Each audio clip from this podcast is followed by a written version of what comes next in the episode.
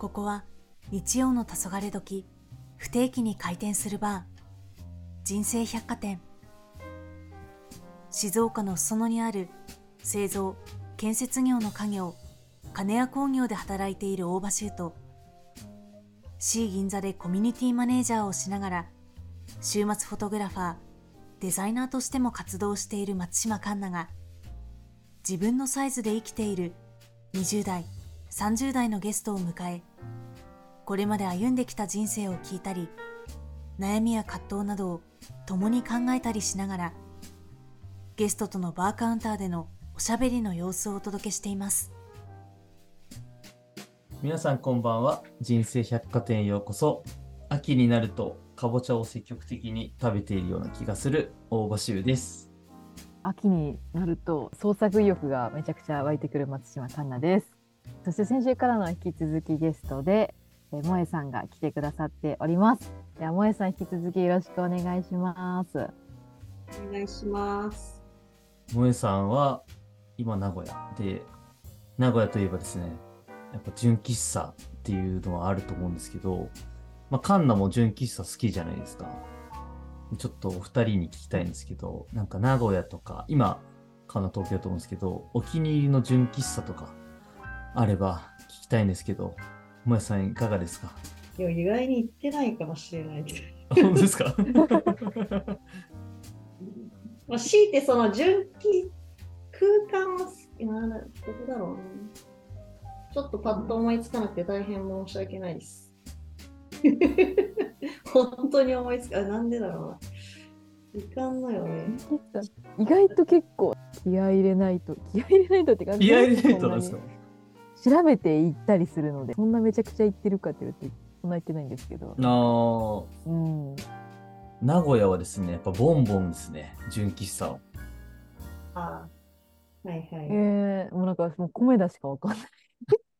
ねまあ確かに、ね、名古屋は。米田もあるんですけど僕はボンボンかニューポピーがベタでいいかなと思いますね。ありがとうございます弊社の物件に。あ、はい、そうなんですね え、どこ、ど、ど、どれですか？喫茶ニーポピーっていうえ、めちゃめちゃ近いというか、なんていうか、うん。C に名古屋拠点があるんですけれども、はいはいはいはい。多分歩いていけると思う。おおぜひぜひ。ちょっと距離あるかな？でも全然歩いていけると思う。えー、めっちゃいいですね。そうなんですよ。こういう物件好きなんですよ。おの畑で。畑。本当ですか？えめっちゃ好きです。なんかこういう空間。ごめんなさい一人で喋っちゃうんですけど空間の仕事とその中をなんかやるみたいな。まあそれで私もちづくりで電鉄系にめちゃくちゃ行きたかったんですけど。っていう過去があるので、うんうんうん、不動産は今でもちょっと興味はあります。っていうただの試合でした。知り合いのコーヒースタンド行ったりします。あ、本当ですか？遠藤寺商店街の近くのローズコーヒーさんとか、こういうところに行っちゃいます。確かに名古屋はそういう純喫茶から派生した例えばコーヒーとかスタンドコーヒーとかの店もなんか結構ね多そうなイメージがあるのでぜひぜひ近くに行かれた方は行っていただくとなんか萌さんがお仕事で関わった物件にも出会えるんじゃないかっていうところで、えー、ちょっとピンしてしてます、今。はい、ぜひピン、ピンしてください。後でね、人生百貨店の Google マップのリストがあるんですけど、そこにも登録しておきますので。えー、ぜひください。はい、ぜひ、あの、訪れてみてください。というところで、先週からの、まあ、後半でですね、まあ、橋爪萌さんを引き続きお迎えしてなんですけど、先週も話したんですけど、ちょっと中間的なポジションでいるよねみたいな話をしてたような気がしたんですけど、なんか調整とか、間に立って、まさにカンナもね、その PM 的な感じで間に立ってやるみたいなところがあると思うんですけど、なんかその中間だからこそ、もどかしさとか、なんか苦労みたいなところもあるんじゃないかなっていうふうに思ってて、そこの葛藤みたいなものを抱えた時にでも、中間的なポジションで、なんていうんですかね、大事にしてることとかがもしあったら聞いてみたいなっていうふうに思うんですけど、どうしようかな。カンナから聞いてもいいですか？改めて言われるとそう考えちゃうんですけど。うんうん、うん、関わってくれる人に対してはなんかその人がそのプロジェクトとかなんかそれで何が一番得たいかとかその人が一番得意なことは何かみたいなのを生かしてあげたいなみたいなのをめちゃくちゃ思うのでなんかそういう最終的なゴールだったりなんかこのプロジェクトのこの経験をしてこうなんか最終的にこういうのやっていきたいみたいなところを聞いてなんかなるべくそういう役割とかタスクを振ったりとかなんかそういうことを考えてることが多いかなっていうのを思っているのとあともう一個なんか最終形態のイメージをすり合わせるのがすごい大事かなと思うのでなるべくこう具体的になんかそういうイメージがあるんだったら集めてなんかそれを共有するみたいなのはなんかやっている気がするなっていうふうに思っています。萌さんは結構仕事のところでももちろんそうですし、個人的活動でも、まあ大の小屋ツアーズっていうところで、まあコーディネーター的なところもやられてるというふうにお聞きはしてるんですけど、そのポジションって結構大変じゃないですか。まあ、大変より楽しい方が私は勝ってますかね、うんうんツアーズに関しては。うんうんうんだからこそ今年で多分ダイナゴヤツアー自体も6年目か7年目ですけど1年目からずっと関わっていられてるし、まあ、土日にほとんどツアーが展開されることが多いので、まあ、土日仕事が最近増えてて参加できないことも多いんですけど、まあ、そういう場に行ってお客さんと話すとかっていうのは多分もともと得意というかだと思うので。まあ、自分もお客さんと同じ目線で行ってお客さんとしてお客さんと話すみたいな。っていう感覚でいるのでなんかお客さんともすごく距離近く話せますし、まあまあ、ツアーでガイドさんって言ってそのツアーを案内してくれる人がいるんですけどその人ともまあそのコーディネーターとかそういったポジそのスタッフっていうポジションなのでそちらの方ともお話をできるしっていうなんか個人的な楽しみで関われてるっていう気はしてます。で仕事に関してはあのカンナさんの場合はこうなんだろううちの仕事の場合は10年先のよく見えない何かをとにかく作り上げるみたいなプロジェクトが多いので何も目標値はとにかく建物を修復することだけど何も中決まっていませんみたいな。じゃあそれに向かって何をしましょうかっていうのをもうなんか1ヶ月ごとに打ち合わせして決めて動いてみたいななんかスピード感と急な変更をベースに動いてるようなプロジェクトが多いのでなんか常に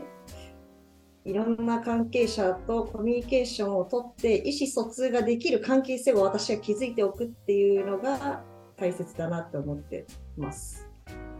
なるほど、なるほど。結構そのコロコロ変わるから、変わることが多いからこそ、定期的にコミュニケーション取れるような関係性づくりとか、まあ体制づくりみたいなところを思いつの中で整えてるっていう。必要があった時にも動い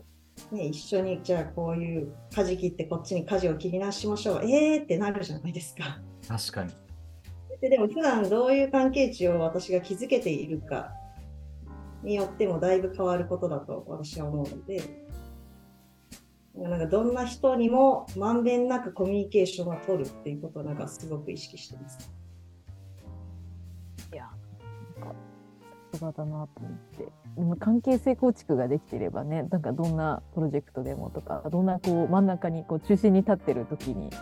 どんな多分リカバリーもできしやすいんだなぁとすごい思うので、多分そこが自然にできてるんだろうなっていうのをすごいさんのお話聞いてて、なんかめちゃくちゃ思っていました。それが仕事に生かされていいなって思ってます。多分そのめちゃ自然に生かされてるんだろうなって思って、うんはでも、もう自然とやってる派かな、どっちかというと。うーん、いや、でもね、結構自分のスタンスを見つけてたというか、探してたのかもしれないなと思ってて、今聞いてて。うんうんうんまあ、いろんな経験を経て、自分はどういうふうに人と関係性を築きたいのか、まあ、そのためにどうすればいいんだろうみたいなところは、まあ、無意識的に結構考えてたというか、まあ、僕今話聞いてて、あ、じゃあ関係性構築するために結構、まんべんなくコミュニケーション取るってすごい通じてるなっていうふうに思ってて、ちょっとでもいいから、なんかその人との接点を作っとくみたいなのをすごく意識して、細かくテキストで、毎年誕生日にメッセージを送っとくみたいな、1年に1回はその人となんか関わりを持っとくみたいなところとかは、なんかやってるなと思ってて、で、なんか、久しぶりですみたいなのが自然と言いやすいみたいな。し、相手もそれが返ってくるっていうのは、そういうふうに定期的にまんべんなくコミュニケーション取ってるからできるのかなっていうのを、なんか今の萌さんの話聞きながら、あ自分もそういうふうに勝手にしてたかもって思っていたんですけど、ちょっと逆に萌さんに聞きたいなと思ったのは、そこのスタンスっていうのは、なんかずっと前から、まあ、萌さんが学生時代の時からそういう感じなのか、それとも社会人になって、なんかある程度そういうふうな形が見つけていったのかみたいなところでいくとどういうふうな感じですかね？でもまあ、昔からプライベートは全く豆ではないんですよ。あ、そうなんですか？えー 全然メッセージ放置しちゃいます。本当ですか？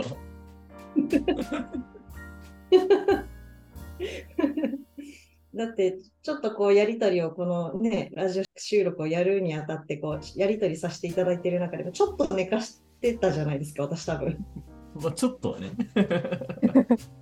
そういうのがちょいちょいあるので、プライベートはそんな豆ではなくて、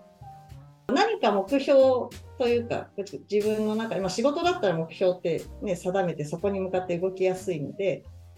なんかそのために、じゃあ、どういう人とどういう関係値でいるべきかみたいなのを考えた上で、こう、コミットしてるから、多分し、うん、仕事は割とそんな感じで動いてるんですけど、プライベートに関しては、なんだろうな、豆、私から人を誘ったりあんまりしないに、一人で出かけちゃう派なので、私も。うん。なんかあえて誘ってとか予定合わせて、もうめんどくさいので、一人でこう、出かけちゃって、飲みに行ってとか、よくやるんですけど、なんか気づいたら友達になってるみたいなことがよくありました。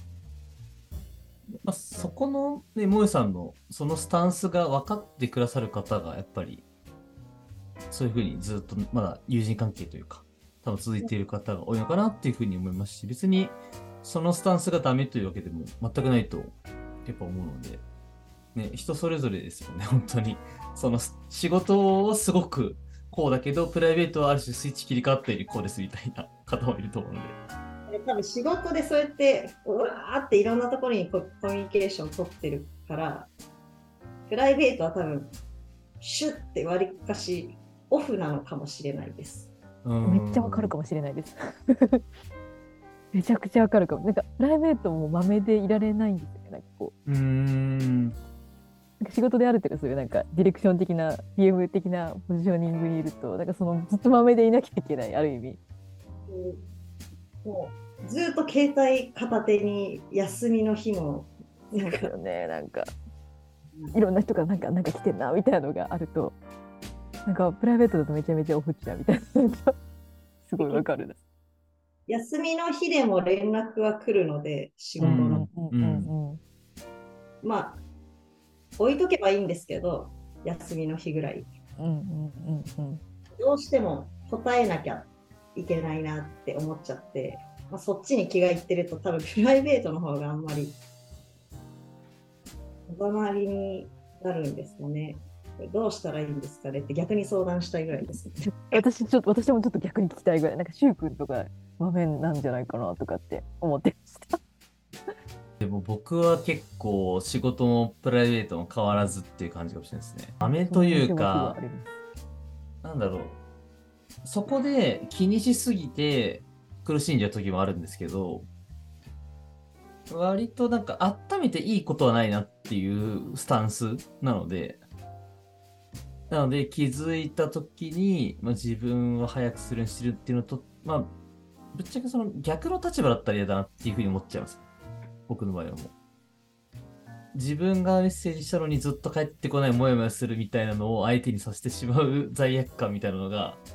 ただ働いて割かし早くああ、返さなきゃみたいな、思っちゃうのかもしれないです。優しい。できたらいいんですけどね、本当に。えでも、僕も全然温めるときありますし、1週間とか10日ぐらい温めて返したときとかも全然あるので、でもそれは本当関係性次第というか、まあ、この人だったらまあいっかみたいなのあると思うので、やばいこんな話で大丈夫なのかな？大丈夫です。中身ないなぁ。わかんない。ちょっと何か、何か他に喋れることがあればいいんですけど。ぶっちゃけその LINE の返信で、なんかその未読スルーとかあるじゃないですか。未読とか既読とか。なんかそこでめちゃくちゃ追われて、なんか早く返してよって言われることも、まあ結構あると思うんですけど、周りの中で。でも実際それって、まあその人のスタンスがあるから、一概に早くしてって言われても早くできるけど、自分はストレス抱えるみたいなところもありますもんね。そうですね。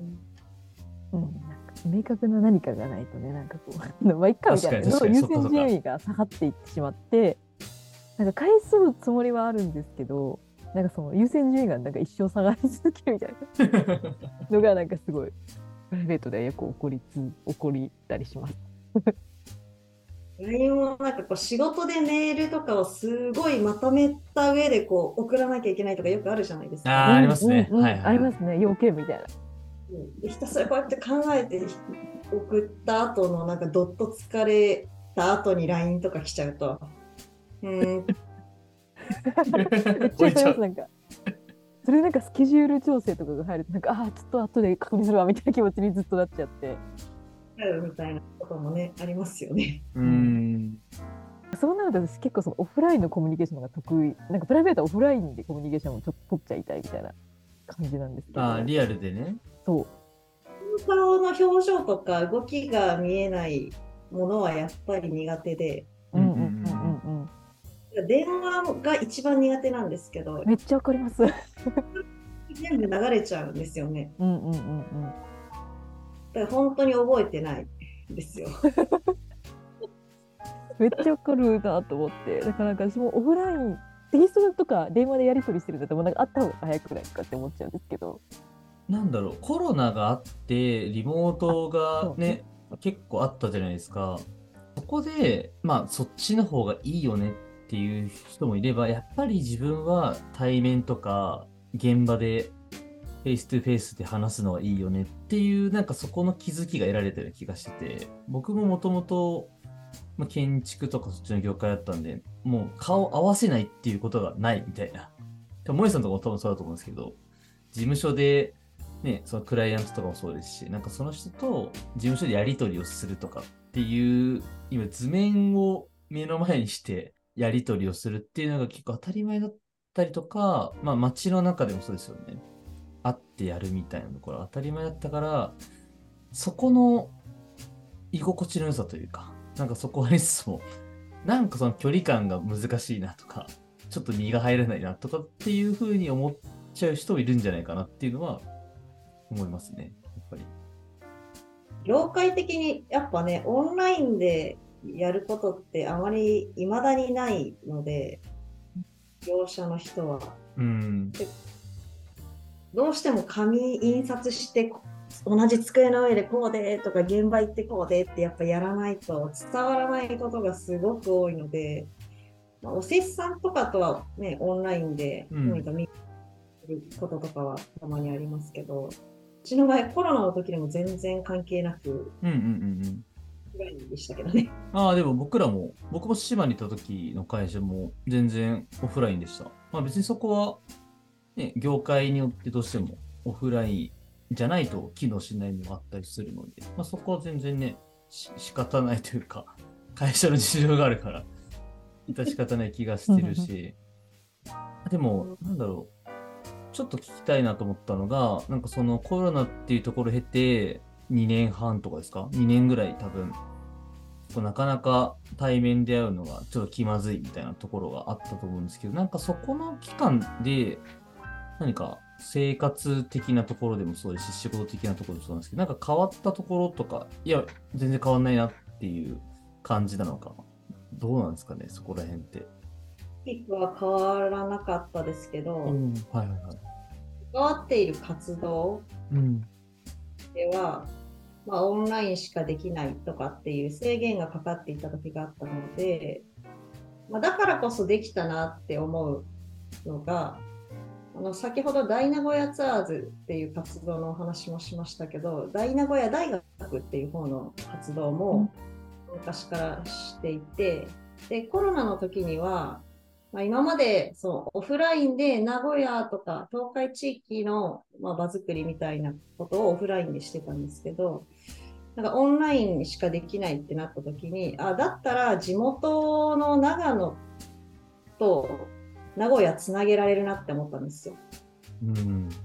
その時に取得した事業が長野のシードルの生産者とオンラインでつないで、で、まあ、まず授業の前に各参加者さんのお家に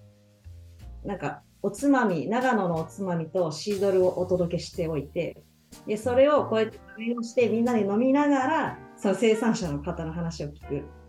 でこれってなんかまあ別にオフラインで長野からわざわざ来てもらうっていう方法もあったんですけど、なんかこう、オフライン、あ、じゃあオンラインで、まあ、その農園案内してもらったりとか、なんか、普段オフラインで参加できないような客層の人が参加してもらったりとか、あ新しい気づきはあったなっていう、なんか授業、うん場作り、気がします。うんうんうんうんそれぐらいかな。あと割とオフラインが多いんで、私は。うんやっぱりその、ね、コロナっていうところを経て、やっぱ自分がこのスタイルだなみたいなところが確立したというか、オフラインが自分にとってすごく強みというか、居心地がいい、まあ、戦いの場、フィールドみたいなところだなっていうふうに思えたのかもしれないですね。そうです。なんかオンラインって緊張しちゃうんですよね。この間間とかがね、なかなかね、難しいですよね。わかる。すごい私もそっち派で。そろそろいいお時間にもなってきていると思うので、カンナなんか最後に聞きたいこととかありますか？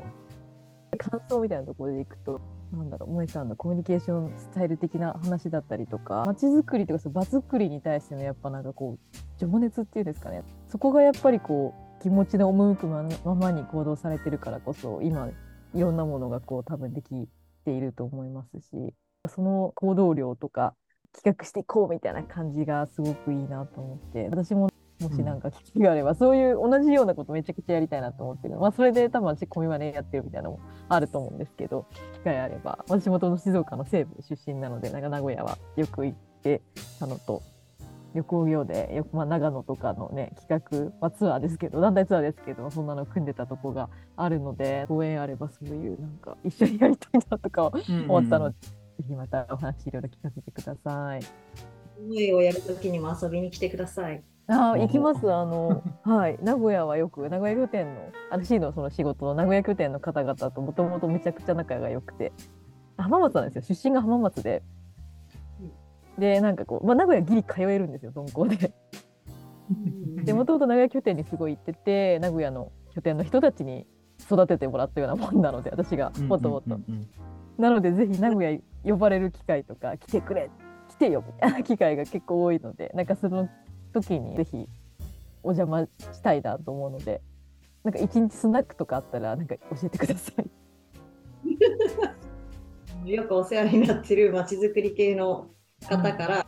本当にこう話してたらなぜかわかんないスナックのままっぽいって言われて、いやじゃあそういうの料理得意得まあ、好きなんですけどみんなにも美味しいって言われてたしえまあ長野の食材と長野のお酒をスナックみたいに提供するのも面白いなって思ーって始めたんですよ。それうんがうん5、6年ぐらい前からやって結構長いですね。うん。うん、長いですね。で一時は頑張ってワンシーズンに1回やってたんですけどうんうんうん。でれた場所が、まあ、営業時間的にも日曜日の昼しか借りれなかったんですよ。で私としても日曜日の昼から飲めるって最高かと思って、ちょうどいいと思って始めてたんですけど、こう、仕事終わって夜料理作って昼間出して飲んで、飲んだらもう帰れないから、途中泊で月曜日の朝迎えて、それでまた出社するとかやってたんですよ。20代後半だったんで、なんかまだできたんですけど、なんか最近それちょっとしんどいなって思い始めて。無理しちゃいけないって思って、うん回数として、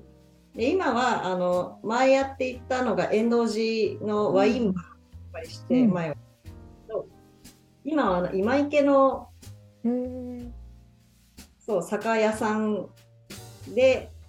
やっていて、うん。でたまに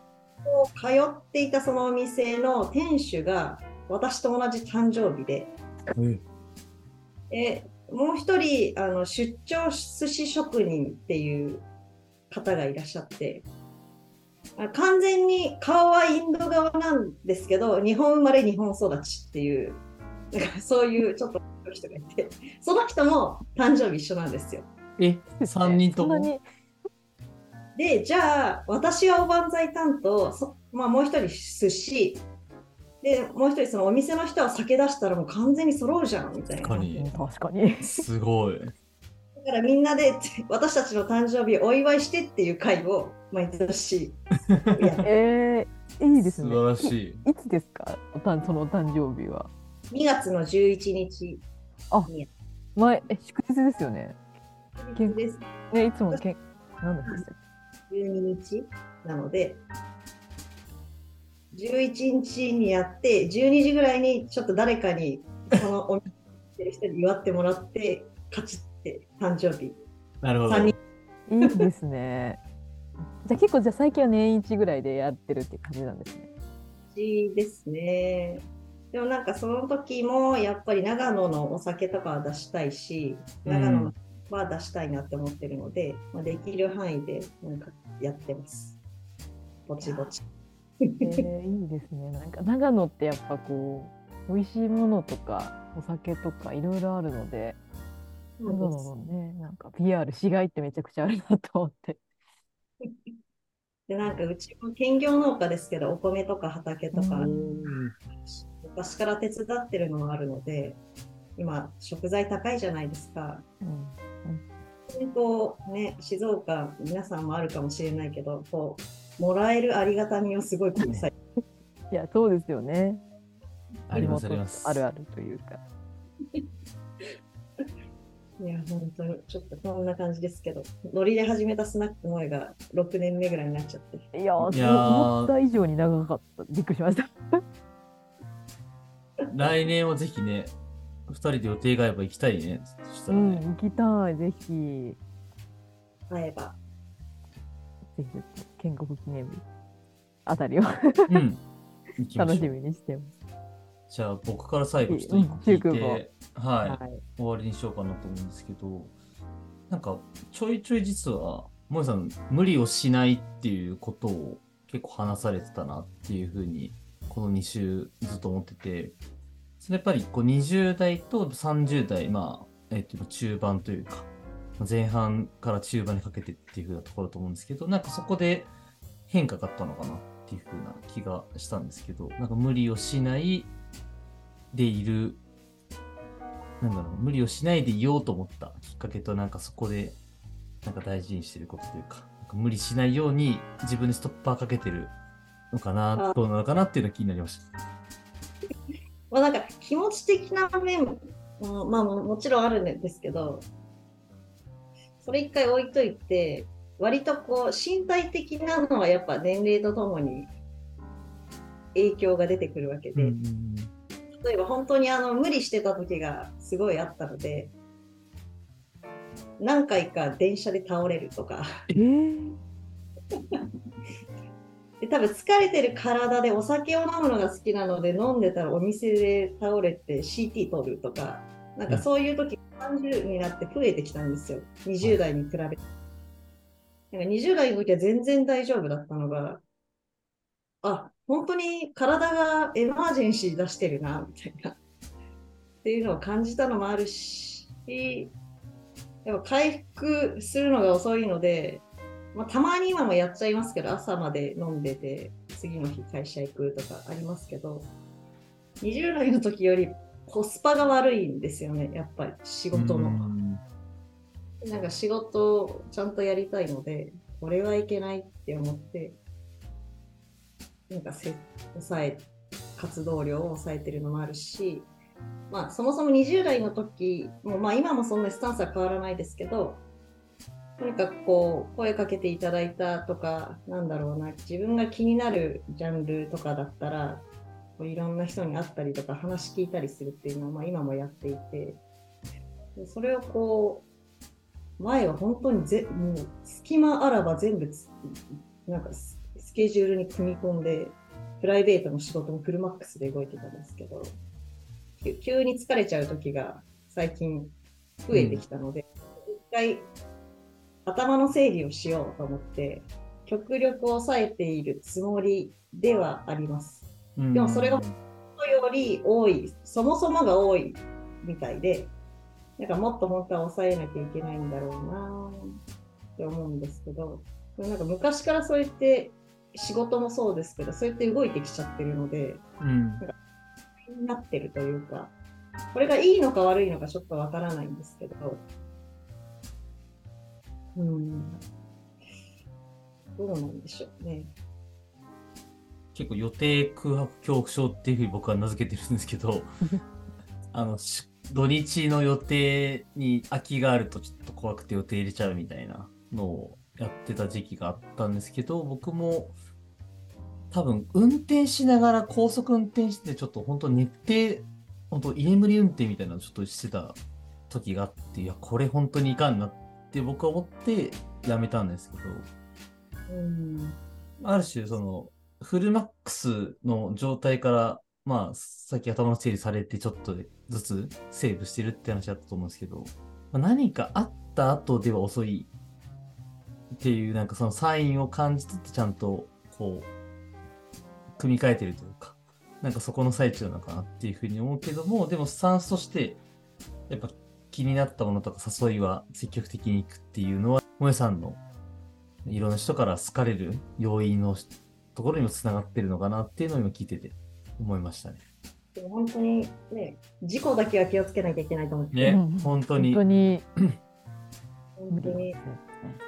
みたいに乗り上げそうになったけど、一発でシュッてなった時とか、まあ、学生の時ですけど、ね、でも、そもそもが。うんうん。時を感じます。あだからなんかそういうのを経験してるし原付でも眠すぎてこうやってなっちゃった。なんかそういうのを考えるといつ死ぬかわからないからとにかく今を生きたい派ですよ私は多分。うんうんうんうん、ハンナとね同じ今を生きるっていう、ね、今を全力で生きて、まあ、無理をしない程度に。うん、後悔がないように。うん、同じスタンスですね。とても。2週にわたってもえさんに来ていただきましたけど、いい夜になってよかったなっていうふうに 思いながら、はい、そろそろちょっとクローズの時間になりましたので、今夜の人生百貨店はですね、名古屋の建築設計事務所で働きながら、いろいろな活動、地元の長野も大事にされています。橋爪萌さんをお迎えをしました。萌さん、2週にわたってありがとうございました。ありがとうございました。萌さんが変えられてきましたけど、いかがでしたか？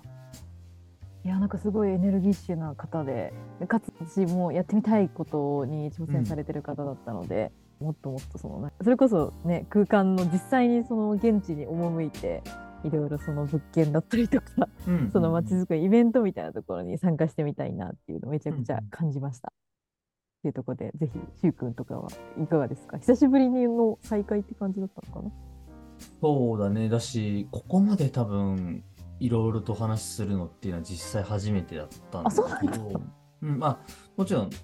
会話はもちろんしてるんだけど、うんうんうんうん、でもじっくりなんかどういうことを考えてるとかちょっとたわいもないことを話すっていうのはそんなになかったんだけども、うんうん先週も今週もなんだけども、まあ、話しててすごく思ったのは、まさん多分その前に立つっていうことが、まあ、好きっていうところももしかしたらあると思うんだけども、でも、なんか間に立って誰かと誰かをつないだりとか、その土地と土地をつないだりとか、まあ、あとは、まあ、調整とかなんか間に立つみたいなところが仕事もいろいろあるみたいなしたけども、なんかそこが多分自分のスタンスとして合ってるっていう風に自分の中で分かってるからすごく生き生きとしてるしなんかそこのスタンスが見つからないで苦しいというか自分でどういう立ち位置でいけばいいんだろうみたいなので20代とかでやっぱり迷子になっちゃってっていう人もやっぱりいると思うのでなんかそこの自分の立ち位置的なところをしっかり持った萌さんだからこそ魅力的な部分もあるんだろうし、さらにこう長野っていうところが今度まだ舞台の一つにもなっていくのかなっていうふうに思うので、なんかそこに、ね、もしその移ったりとかしたとしても、そのスタンスっていうところだったりとか、初対面の人とかでも柔らかく、ね、会話ができるみたいな、その良さみたいなのを、なんか活かして、また新しいね、こう、挑戦というか、っていうところにも取り組んでいくんだろうなっていうのを感じながら、そうですね、なんか20代の皆さんのその自分の立ち位置みたいなところのこととか、コミュニケーションとかいろいろ考えるきっかけになったら嬉しいなっていうのを感じていました。今夜はここら辺でということで、最後に番組からのお知らせをしたいと思います。ここで番組からのお知らせです。人生百貨店では皆さんからの感想やお便りを概要欄に貼ってあるお便りフォームでお待ちしています。番組の情報は公式インスタグラムや X で行っていますので、そちらのチェックもお願いします。人生百貨店はお聞きのプラットフォームで日曜夕方に不定期に更新中なので、フォローいただけると嬉しいです。それではまた日曜の黄昏時にお会いしましょう。